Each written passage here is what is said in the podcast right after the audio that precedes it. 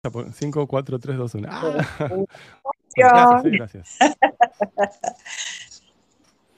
Bienvenidos al podcast El Camino del Poeta y la propuesta es compartirles a ustedes las experiencias y las preguntas acerca de la escritura creativa y fundamentalmente el lenguaje poético y cómo uno, como artista, como ser humano, va abriéndose camino justamente eh, en estos aprendizajes. Y como todas las veces, siempre me gusta invitar a un amigo, y en este caso es mi amiga Flor Bella, que ya es artista de múltiples lenguajes y la propuesta es conversar para poder encontrar aprendizajes de vida y que les pueda servir a todos ustedes para para sus propios caminos. Así que te doy la bienvenida, Flor, ¿cómo te va? Contame de vos un poquito y la pregunta que quiero, la pregunta que quiero em, em, plantear antes de que te presentes, como para que tengamos en cuenta cuál sería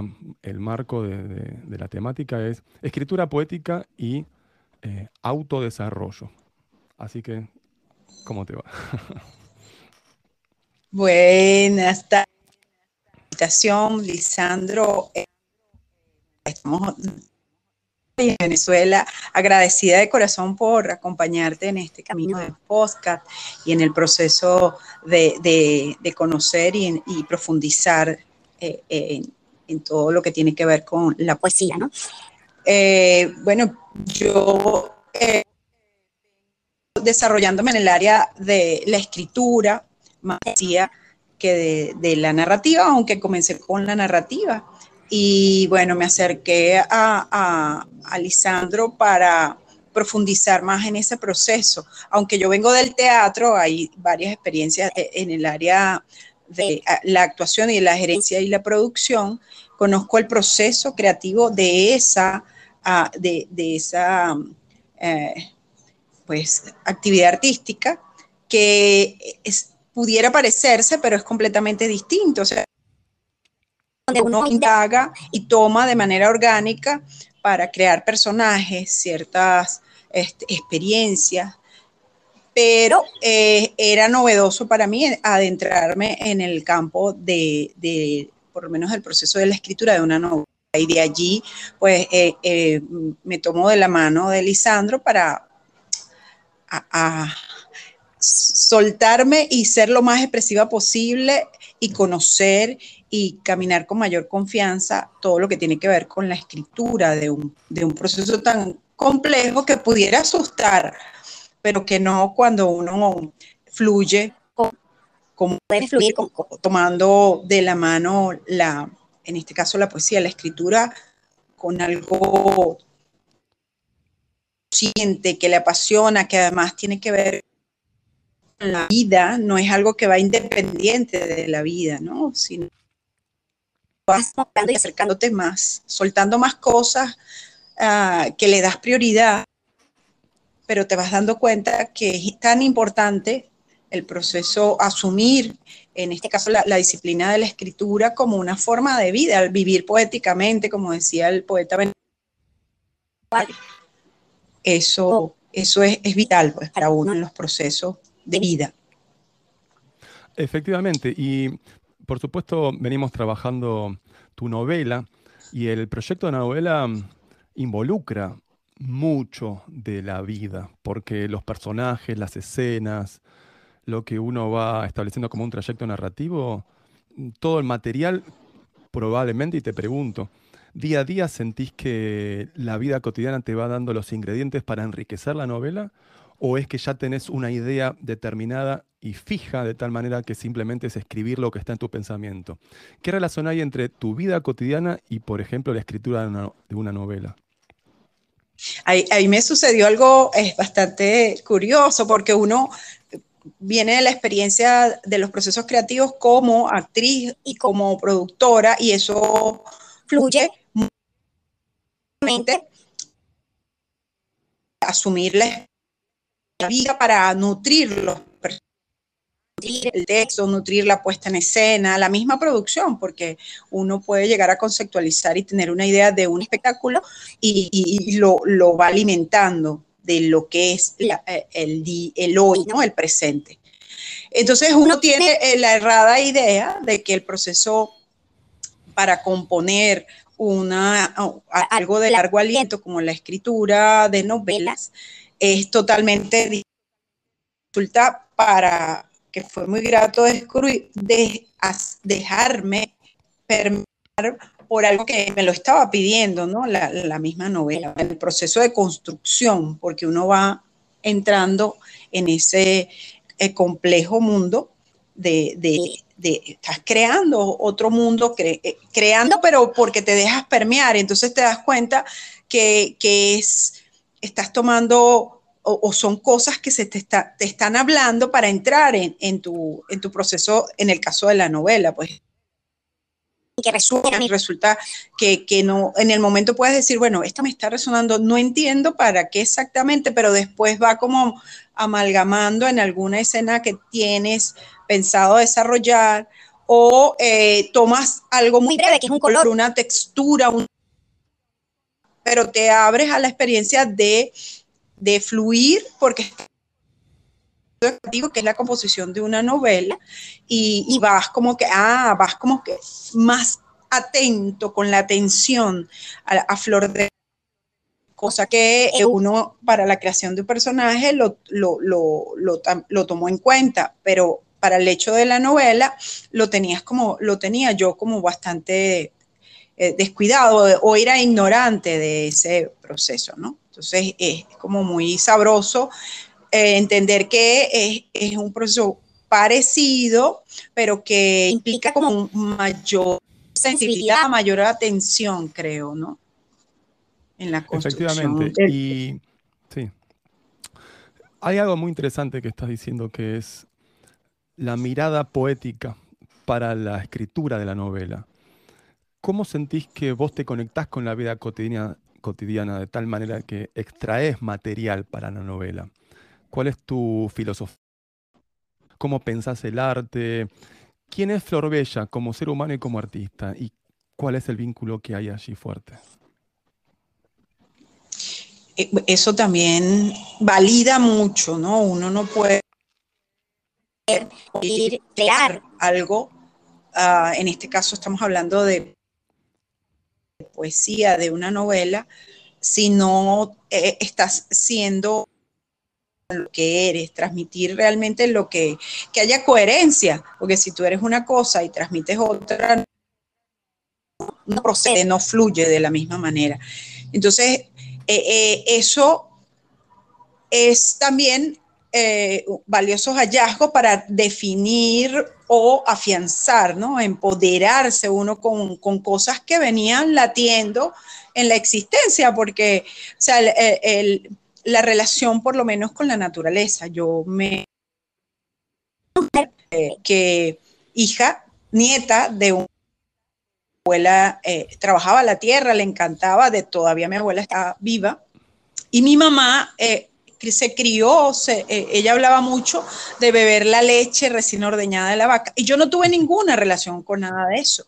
Pero para mí, lo verde, tener horizonte, y siempre te lo, te lo digo, eh, te lo he dicho, tener horizonte verde es oxígeno literal. O sea, más allá de que sí, ella nos da el oxígeno, para mí es muy valioso, es necesario.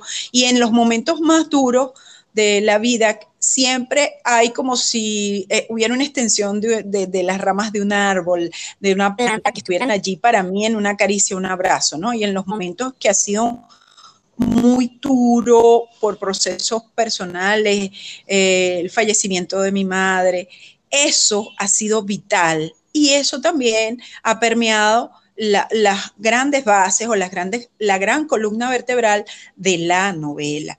Es, es cómo mi relación con la naturaleza, con esa tierra, con esa eh, eh, eh, planta, con ese árbol, es algo que, no, no, puedo obviar y, es como vitalizarlo, hacerlo presente a través de, de, alguna manera, ¿no? Porque uno va entendiendo de qué manera en la novela, ¿no? Pero tiene que estar allí, por lo menos esa, eso que ha sido para mí vital, ha sido un abrazo, una caricia, ha sido un, oxígeno espiritual para el alma, o sea, la, conexión. Eso yo no crecí en el mi, mi mamá creció en el campo, se vino a la ciudad, a una Caracas atorrante, full, pero ella y simbólicamente, por cosas de la vida, yo me fui transformando, eh, fui rodeándome en la medida en que fue pasando el tiempo y fui buscando el camino de, hacer de, la literatura mi, forma de vida, también estaba lo verde allí presente, ¿no? Entonces era, fueron cosas, son cosas que son bueno, esencia. A mí me pasa muy parecido. A veces creo que como todos los seres humanos, uno se siente solo y de pronto un paseo por el parque hace toda la diferencia en vez de quedarse encerrado en el cuarto. Y en ese paseo por el parque pasan cosas que vos no habías anticipado. Sí, te puedes imaginar, vas a ver un árbol, vas a ver quizá algún perrito, algún nene jugando, te lo puedes imaginar desde el cuarto, ¿verdad? Pero cuando vas a la plaza y lo ves, algo distinto pasa que no tiene nada que ver con lo que uno pensó. Y cuando se da ese acontecimiento que resuena algo conceptualmente que uno imaginó de lo que uno podría llegar a vivir yendo a esa plaza, pero más allá de lo que uno imaginó que pasara, siempre pasa algo nuevo. La experiencia siempre te da datos y energías que son imposibles de pensar previamente, de imaginarse previamente. Y acá hay una diferencia entre el mapa y el territorio. Uno puede visualizar cuál es la situación a la que uno se va a trasladar. Pero cuando uno está ahí, la vida te da energía e información que es totalmente distinta, puede coincidir en algún punto, ¿verdad? Pero la cualidad más profunda de esa experiencia no coincide con la energía y la representación que uno se hizo previamente. Por eso es muy importante cuando uno está trabajando forzosamente la resiliencia y por un momento quizá está ganando más la tristeza que la inspiración, eh, es muy importante a veces tironearse un poquitito a salir, tironearse a hacer las cosas que son vitales, aunque uno no tenga el deseo o uno no tenga la fe. Y yo digo esto porque me parece algo muy importante la relación que uno establece entre la expresión y el dolor. Me parece que gran parte de la fuente creativa es el modo como trabajamos el dolor. No estoy diciendo que hay que escribir el dolor. No estoy hablando de una poética pesimista. Estoy hablando justamente de una poética de resiliencia que toca el punto de dolor para abrirlo y convertirlo en línea y a la línea convertirla en plano y el plano convertirlo en dimensión. De tal manera de que si nosotros no apuntamos a lo que nos duele, porque estamos evitando el dolor, y justamente eso es una reacción o estrategia razonable, pero si uno evita el dolor, y no digo de si ves que te está por caer un piano que están subiendo por el edificio, no tenés que evitar la caída del piano. No, no estoy diciendo eso. Estoy diciendo el dolor interno, ¿verdad? El, dolor es el que siempre se va y que uno a veces quiere correrse de verlo para no asumirlo.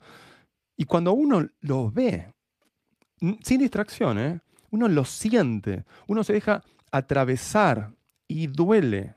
Y quizás no tengo ganas de escribir nada, no quiero escribir la novela, no quiero escribir el poema, no quiero hablar con nadie. Lo único que quiero es dormir y no tener conciencia y que algo bueno suceda sin que yo tenga que hacer algo al respecto. Y cuando sentimos eso, es importante estar del lado de uno y poder forzarse a salir a la vida, porque algo distinto va a pasar, algo nuevo te va a ocurrir, algo que no esperabas te va